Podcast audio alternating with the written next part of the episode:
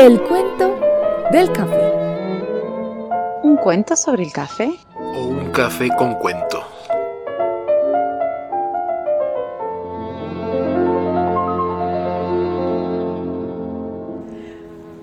Mario, ¿cómo estás? Hola Marina, contento de, de verte. Me, me, pareció, incluso estaba confundido porque creí, recién te confundí con otra persona, estaba hablando con otra persona, creías que era vos, pero no, eh, me, me, había confundido. Ahora sí sos la verdadera, así que eres bienvenida Sí, sí. a este tu rincón. Yo soy yo. Qué lindo que es llegar y ver todo preparado, todo... Todo organizado. Todo listo. Todo organizadito. Sí. Y eh, como ves también acá en la mesa que hay unas, unas tazas de provocativo café extraño que tiene un... Eso te iba a decir. Son distintas a las que, Las que hemos tomado. Sí, esto tiene, tiene una historia por detrás. El detrás de la escena es que antes de que llegaras estuve conversando con, con Don Matías y ahí me llevé la primera sorpresa porque normalmente pensamos que ese señor es un poco serio, refunfuñón y mal geniado, pero ¿Es sabe cierto? mucho, sabe mucho de café y tiene muy, muy, muy buen corazón. Es solo una imagen nada más que muestra él para sí. mostrar esa Engañan las apariencias. Engañan las apariencias, como mucho. Probablemente todas las personas, ¿no? Siempre se dice que todos tenemos. No, no es una cuestión de, de hacerlo intencionalmente, pero todos tenemos muchas máscaras, ¿no? De-. Con las que los demás nos ven. Bueno, en el caso de Matías, eh, era eso, pero mira que él me recomendó estos cafecitos. Yo no sabía, no los había tomado nunca. No. Estaba esperando que llegaras para que eh, me, me acompañes. Porque se llama, le llaman flat white. Nosotros no hemos tomado nada así con nombres ingleses tan complicados. Que eso quiere decir algo así como un blanco plano, con lo cual si lo traducimos tampoco nos sirve de mucho. Pero si lo estás viendo, sí, porque te das cuenta que por la taza, por el tamaño de la taza, se trata de un café pequeño. Es un expreso. Cuando viene, la, cuando viene en taza pequeña, uno ya sospecha por el lado del expreso. Eso, si es chiquito, quiere decir que es fuerte. Portentos. Como algunos cuentos que sabes traer. Y además, en la partecita de arriba, ocultando toda esa negrura, hay una capita blanca de leche en crema, pero muy delgadita, por eso es plana, no es de esos espumosos que solemos tomar a veces. Dicen que, que este café está como a mitad de camino entre un cappuccino y el café latte que ya hemos tomado en otros encuentros. Pero en todo caso, mira qué interesante, siempre hay combinaciones y, y- o a uno le sorprende, o por un lado, de que se puedan hacer cafés de tantas formas distintas y que Don Matías sepa tantas cositas. Sí, me, me ha sorprendido claramente esto que vos decías, ¿no? De, de la apariencia. Pero además lo que sabe de café, no, no le conocí ese, esa inclinación. Para que veas. Ah, y seguro que tiene sí. muchas más cosas de las que sabe que las iremos eh, sondeando de a poco. El tema es bu- buscarle la vuelta, buscarle la vuelta a eso. Y estaba pensando... sí, que- que- sí, Que, se deje, que se deje. que se deje, exacto. Y, y estaba pensando ahora que te Decime. dije la, la analogía que a veces los tal vez con todos los cafés que hemos tomado podemos siempre asociarlos con tipos de cuentos también, ¿no? Porque hay cuentos que Eso. hay cuentos dulces, hay cuentos fuertes, hay cuentos amargos, hay cuentos largos, hay cuentos que ocultan cosas. Pero bueno, e- esa es ya la habilidad. Así como Don Matías sabe cositas, vos sabés cositas de cuentos y seguramente a la hora de elegir cuál vas a traer, yo no sé cuál es el criterio que usas, si, si traes alguno por Yo alguna razón, tampoco. o eliges uno al azar y dices, bueno, vamos a ver de qué se trata esto. Que, que me sorprenda. Pero mira, me parece que el cuento, el de hoy, se parece a este café, ¿no? Porque es corto, es un cuento corto, pero me parece que tiene ahí como una potencia em, como interesante. El contenido. Em, claro, así como portentoso también. Vamos a ver qué podemos decir de este cuento. Em, el cuento se llama El tren a Burdeos de Marguerite Duras. ¿Se, se- se dirá así? Eh, ahí nos perdonarán nuestros eh, vecinos francoparlantes. Eso. Pero uno hace lo mejor que puede, el mejor intento. Em, y eh, bueno, el, ¿cuál fue el criterio? Vos recién decías el criterio. En realidad, este lo elegí al azar. No conozco absolutamente nada de nuestra amiga Duraz. Em, y en realidad lo elegí al azar, pero buscando eh, títulos de eh, autoras de, mujeres. Viste que por ahí tenemos hablamos mucho sobre cuentos escritos por hombres y hemos invitado a algunas mujeres. Eh, entonces, el criterio fue ese, buscar una mujer. Con lo cual se me ocurre ya la primera pregunta de esas incómodas que se me ocurren cuando tomamos el café. Eh, desde el punto de vista de tu elección, eh, tiene una buena justificación el elegir algo balanceado, tanto, tanto que sean escritores hombres o mujeres.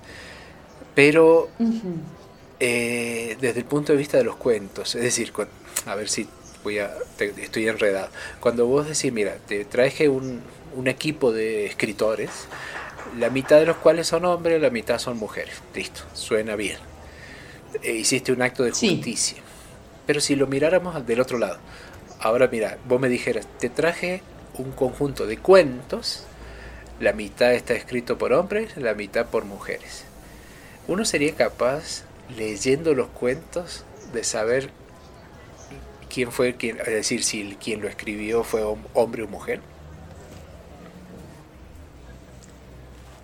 Ay, me has, me has dejado, mira, voy a tomarme un, sorbito. un sorbito para hacer tiempo. Pero me, entiendes la pregunta, ¿no? Sí, como para que respondas vos.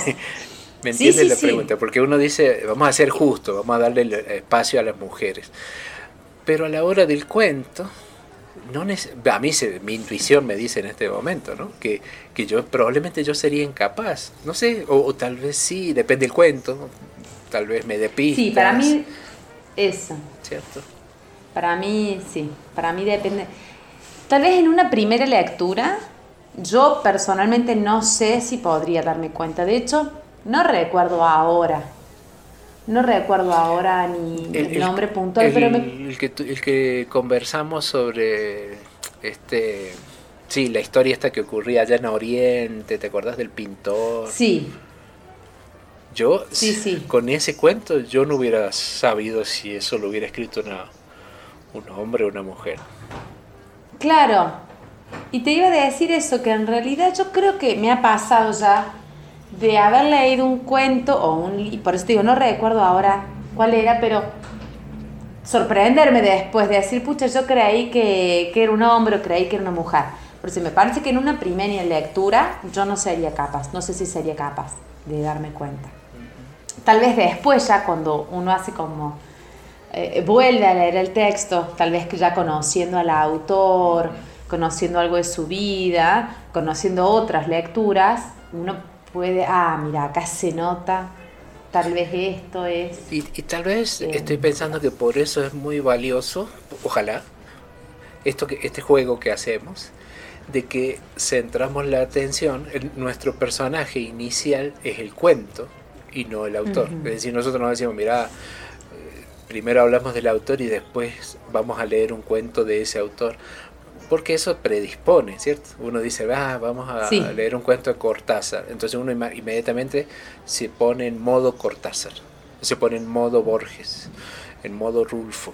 Claro. Pero si vos decís, mira, traemos este cuento y lo analizás y todo, y después vemos quién lo escribió.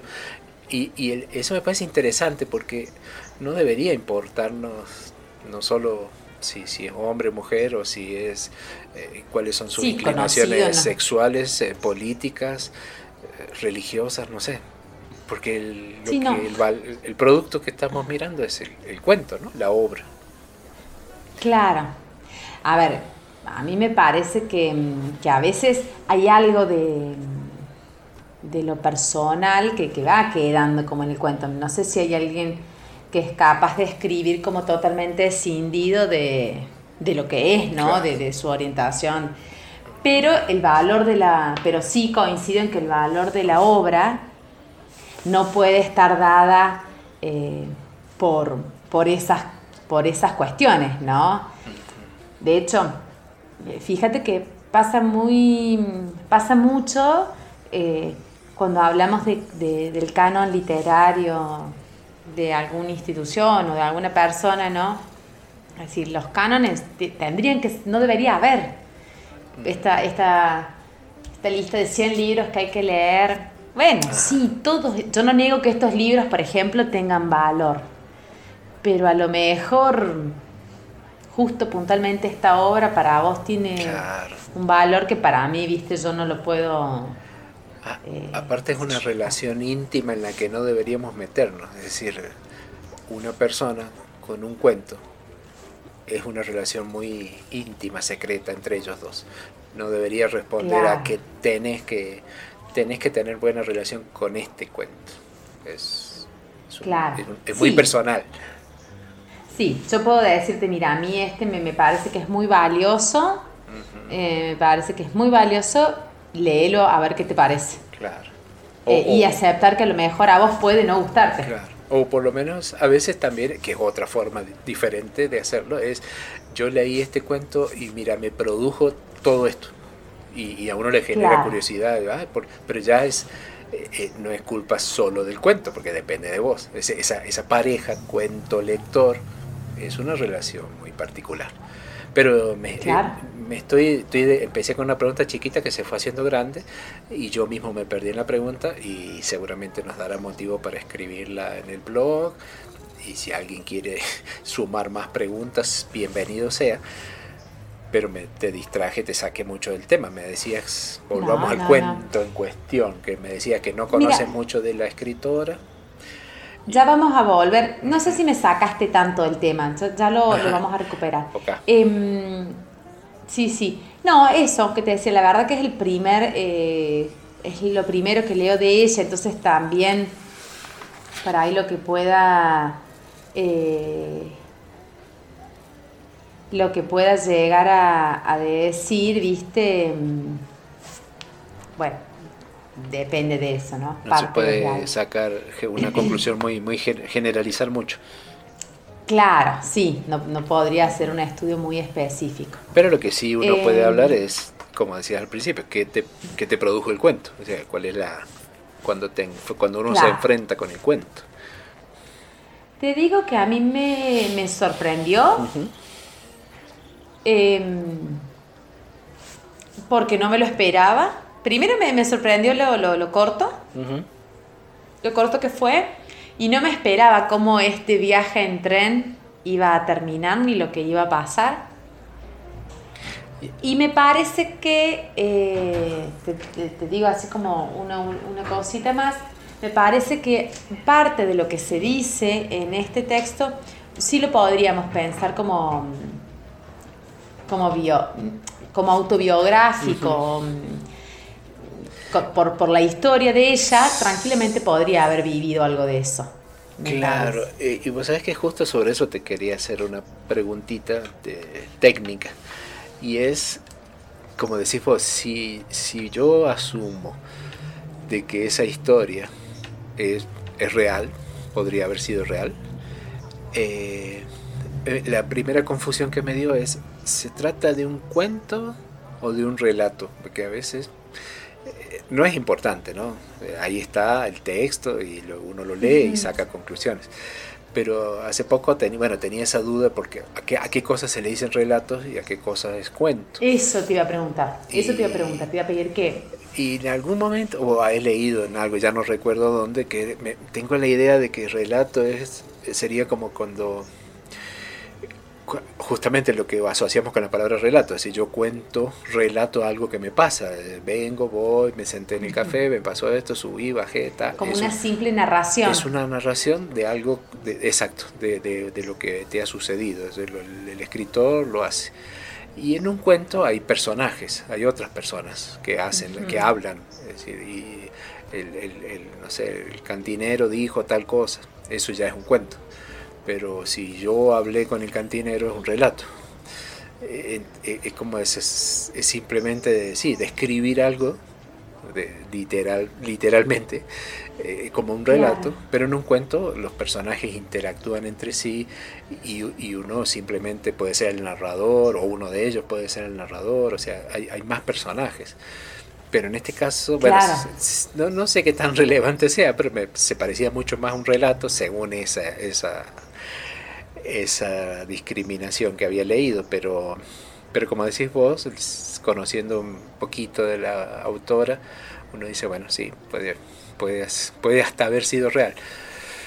Aunque puede que no, porque también si ella escribía varias, en, varias historias en ese sentido, ha sido escritora de, de novelas o historias, parece ser más conocida. Y, y, hay ciertas temáticas en las que aborda eso, ¿no? Y lo otro a preguntarte es, o que me parece que da lugar el cuento este, porque nos ha pasado, hemos tenido accidentes parecidos en otros cuentos, es, bueno, tengo así como varias curiosidades, porque eh, de nuevo me parece, me viene a la mente la palabra explícito, qué tan explícito necesita hacer una historia para contar algo.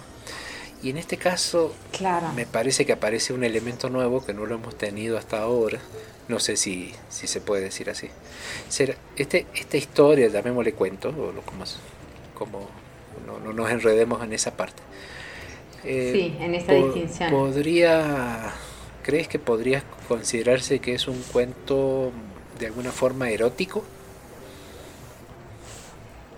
Bueno, la verdad, tendría, tendríamos que... Mm, que, distinguir qué consideramos, me parece, como cuento erótico. Ajá. Sí, o la idea que no tiene, ¿cierto? O la idea que no tiene, claro. Eh, en ese sentido, no sé si me pasa esto, tampoco podría decirte que sí. digamos yo, lo, bueno, traía el, traía el tema. digamos que nunca he leído uno tampoco. Claro. Por eso. Eh, me refiero que por el Sí, por, por, por, lo que se describe en esa historia tan breve, eh, nos remite a otros cuentos que hemos leído acá, donde, eh, digamos, de alguna forma hay un abordaje a la sexualidad, no sé cómo decirlo, pero desde el punto de vista técnico, literario, nos hemos enfrentado con, con cuentos que eran totalmente explícitos, o sea, no, no, había que imaginarse mucho porque te describían con bastante detalle qué sucedía. Y en este caso es abordar una temática así, pero escrita con palabras que no revelan, que no son explícitos, no, no, te, no hace falta que sea explícito y uno entiende la situación. Entonces, ¿qué tan fácil será escribir así, no? Volvíamos a lo que habíamos dicho, ¿no? Me, recuerdo que me parece que el cuento al que te estás refiriendo era el de Isabel Allende. Eh, que bueno, sí, era bastante cuidado, pero comparándolo con esto es mucho más explícito. Y de hecho, eh, había, sucedía un acto. Claro. Tenía lugar un acto que se. Pero acá no sé en realidad si es que, si es que eh, es tan poco explícito. Claro. No sé, me parece que, no sé hasta dónde llegan los personajes en ese sentido. No ah. sé si es que llegan mm, más allá de lo que por ahí las palabras eh, expresan, si es que la autora, bueno, sí, eh, ha cuidado en ese sentido la descripción, o qué. Vos decís que la duda que quedaría es si, si se trata de, una, de un relato de algo que sucede o de una simplemente de imaginar todo lo que provocaría si eso sucediera en la, claro. en la protagonista. Claro.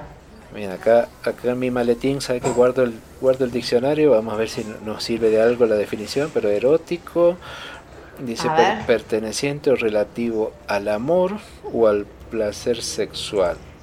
Sexuales. Eh, que excita el deseo sexual. Dicho de una obra de un género literario o de otro tipo que tratan del amor sensual o el deseo amoroso. Es más, voy a guardar este diccionario así en silencio porque con esas definiciones que te di, cada una de ellas nos daría para hablar como una hora, creo, porque se mezcló sensual, sexual, deseo. La cuestión del amor, ahora que lo decías, Eros significa amor en realidad, ¿no? Ajá. Eh, pensándolo desde la etimología. El Eros es, eh, me parece que Eros, ah, nos perdonarán nuestros oyentes filósofos, pero me parece que Eros, Ágape y no sé si había eh, otro que ahora no recuerdo, eran como distintas facetas de, de, de, la idea de amor, ¿no? Como que cada uno era un aspecto pero en definitiva eros significa amor. Después lo asociamos como me parece que a lo sensual y a lo sexual y tal vez hasta uno dice cuento erótico y hasta suena medio mal, ¿viste? La sí, sí, te mira como de costado. Sí, yo vi que Don Matías levantó así la ceja derecha cuando dijiste eso nos va a terminar echando, porque ya nos perdonó con el de boca de sapo. Sí, sí, sí, vos, actúa normalmente para que no se dé cuenta. Pero ahora estaba pensando que eh, no me quiero ir del cuento porque mira que era un cuento pequeño y todo lo que nos está dando, pero que en, el fondo es más fácil definir qué es el café que definir qué es, el, qué es el amor. Tal cual. Es una palabra tan cortita, pero claro, mira, vos la podés mezclar con todo eso, ¿no? Eh, en todo caso, bueno, volviendo al cuento, digo que. Porque la historia es muy sencilla, es muy simple. Es muy sencilla. Eh, prácticamente, eh, temporalmente es muy cortito como el cuento. Mm, pero. Sí, es, es, un viaje en tren, ¿no? Una partecita del viaje. Claro, yo pensaba que mm, Perdón, no sé si quieres decir algo. No, no, te, escucho y ya después te digo. No, no, esto que te decía recién, que mm, Marguerite Duras, eh, ella nació en Saigón, ¿no? Eh, en la época de las, eh, de las colonias francesas.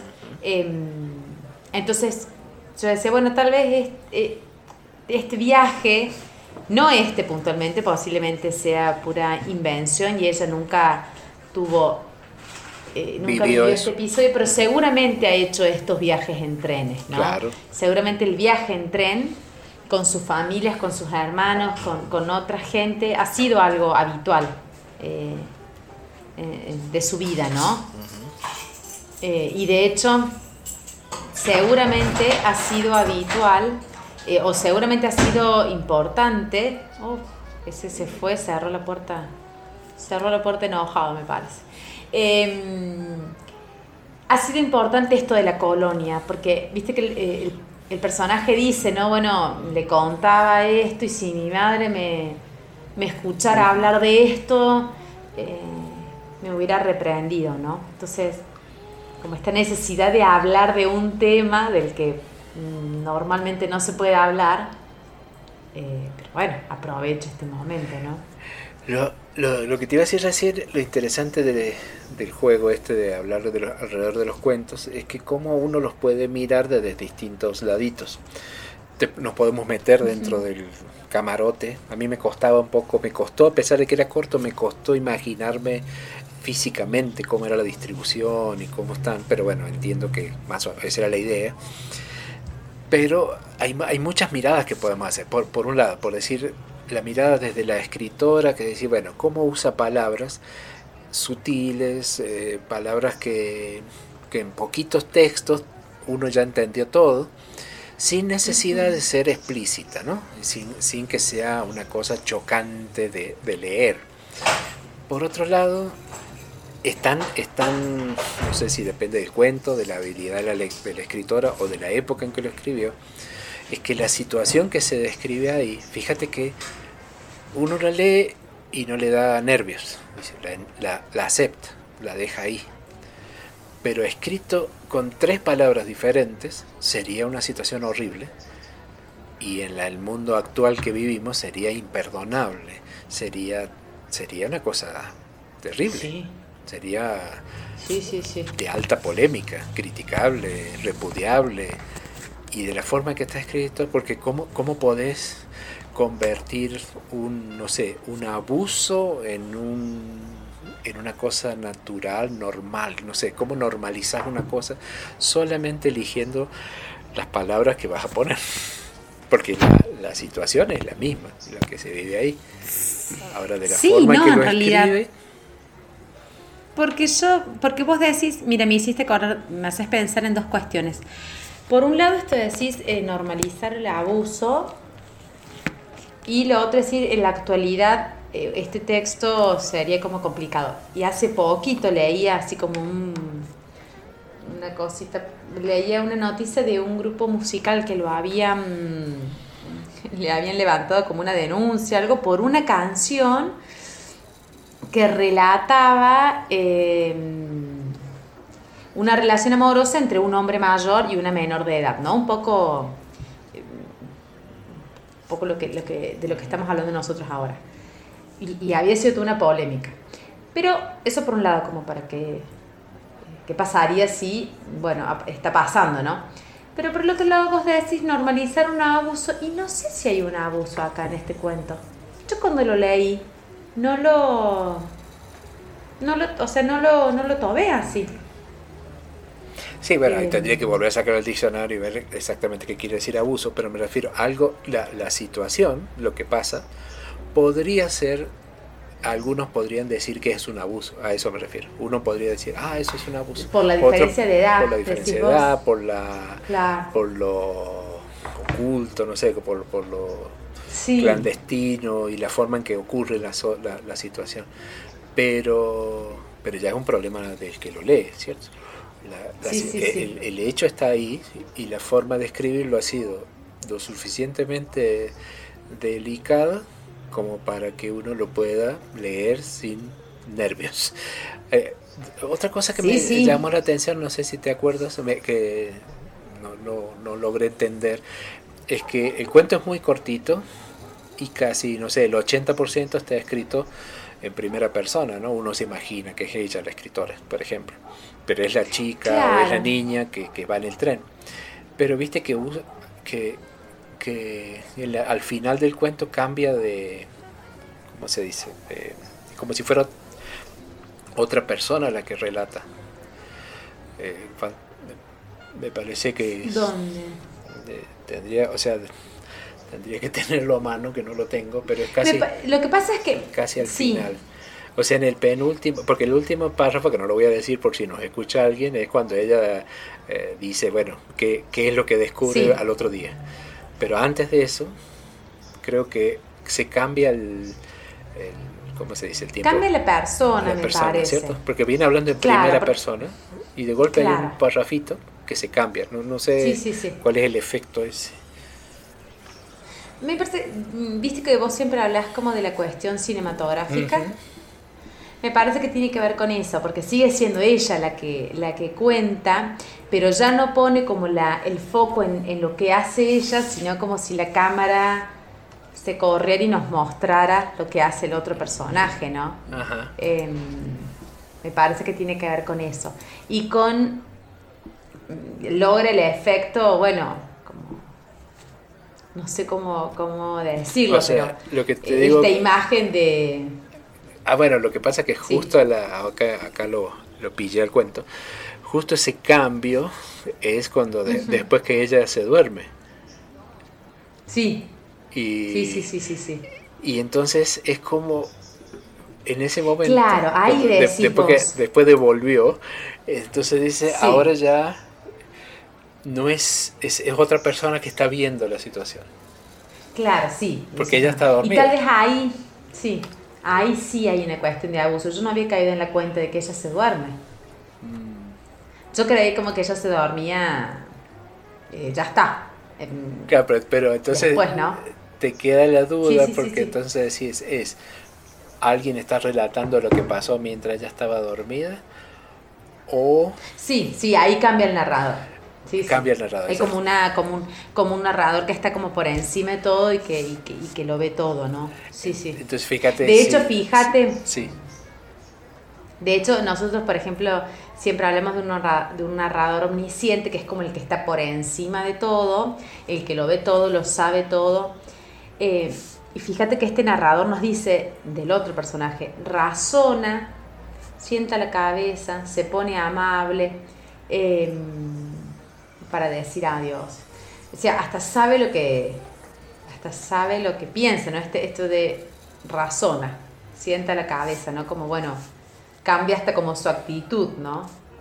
Pero entonces ahí, ahí como para dejar un poco de intriga, porque a lo mejor está demasiado claro y somos nosotros los enredados que queremos ver más, como hacemos siempre, pero en ese cambio de narración te queda la duda si es simplemente alguien está describiendo lo que sucede ahí, con lo cual ya vos tomas una, una, posición respecto al, al hecho, o que es la escritora misma que le pone un toque más onírico a, a eso, que, o la misma chica, una cosa onírica de lo que podría haber pasado o lo que podría haber imaginado ella, no lo sé. Porque eh, no, la clave está en que corta el, cambio de narrador ahí es, es, es, es un punto, es crítico. Sí, para mí no es, no, no es que ella se lo imagina. ¿Y por qué la palabra volvió? No, para mí, em, ella se, porque ella dice, ya no me acuerdo, debí caer, debí caer dormida, mm. ¿no? Entonces ya ahí no puede, ah, para mí el volvió ya es desde el otro narrador.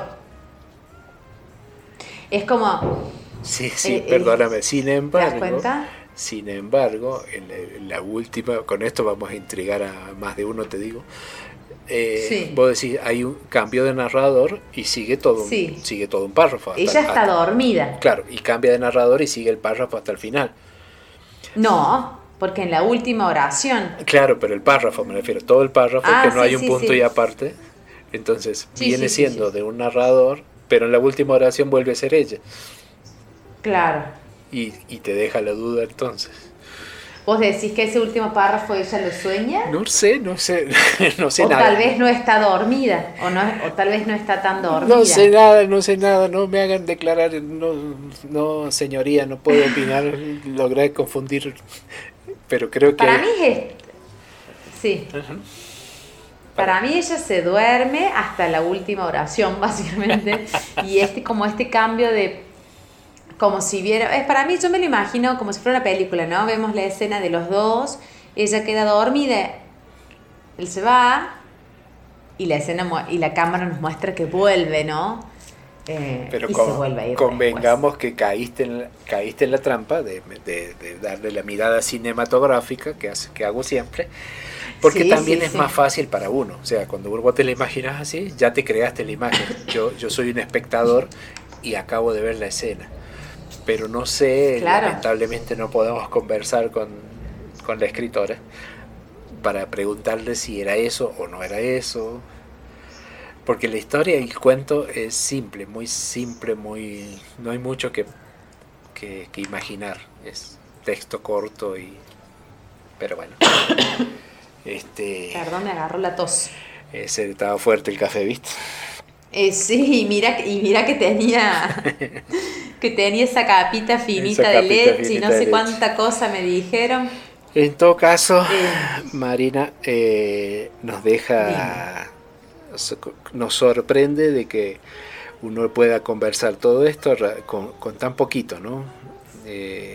tan poquito texto nos da siempre material para, para ver muchas cosas. No sé si si tienes alguna reflexión final sobre este cuento, sobre la historia.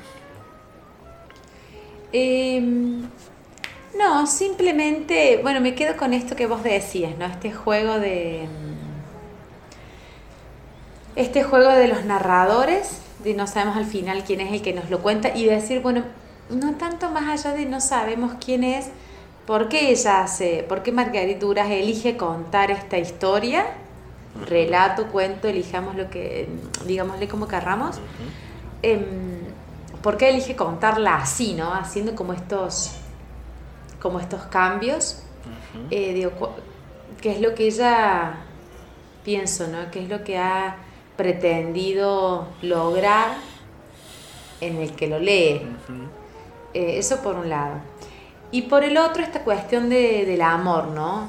Más allá de si es un cuento erótico o no. ¿Es un cuento de amor? ¿Hay amor en este cuento o no? Eh, amor en el, en el sentido cualquiera que sea que le demos, ¿no? Es decir, esto que decíamos erótico, romántico, lo que fuere, ¿no? Eh, eso, ¿no? Me, quedo pensando como en estas dos cuestiones. A mí lo que, mi, reflexión final que, que, ahora pienso es, volviendo a la, a la habilidad de la escritora de elegir cuál era la palabra adecuada o la que ella eligió, qué, qué provocó con lo que eligió. Y a mí lo que me dejó pensando es que, ah, sin, sin, entrar en detalles, eh, la, digamos, la, queda claro qué es lo que sucedió, ¿no? eso no, no, hay que imaginar mucho. Eh, de la forma en que sucedió, por, por qué sucedió.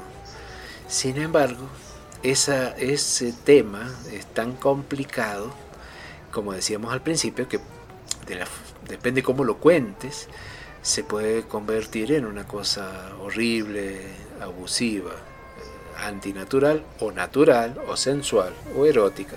Todo depende cómo lo cuentes. O sea, el, el, hecho es, es, uno solo. Ahora depende cómo lo cuentes, se puede convertir en algo eh, amoroso, sublime, sensual, toda esa cosa, o, abusivo. O no. Pero es el mismo hecho. Todo depende de cómo lo cuentes. Y lo que me deja a mí como pensando es la casi como, cómo, termina el cuento. Porque termina con una frase de la, de la niña. Y con esa frase tan cortita, te da a entender o te da una idea o una imagen de qué significó para ella todo eso que pasó. ¿Fue algo terrible? ¿Fue algo normal? ¿Fue algo o sea, con esa última frase te deja pensando, ¿no? Porque decir, ¿eh? Ahí pasó. Sí. Eh. Porque además no hace ninguna ninguna valoración de nada, ni, ¿no? ni positiva ni, ni negativa. Ni negativa. Sí, sí. O sea que tenía muchas cosas, el café y el cuento. Eh, había muchos, muchos sabores escondidos aquí adentro. Bueno, pero es una vez más, debemos confesar que hemos sido derrotados como corresponde por los escritores que traemos. Una vez más lo consiguieron con nosotros. Somos unos perdedores.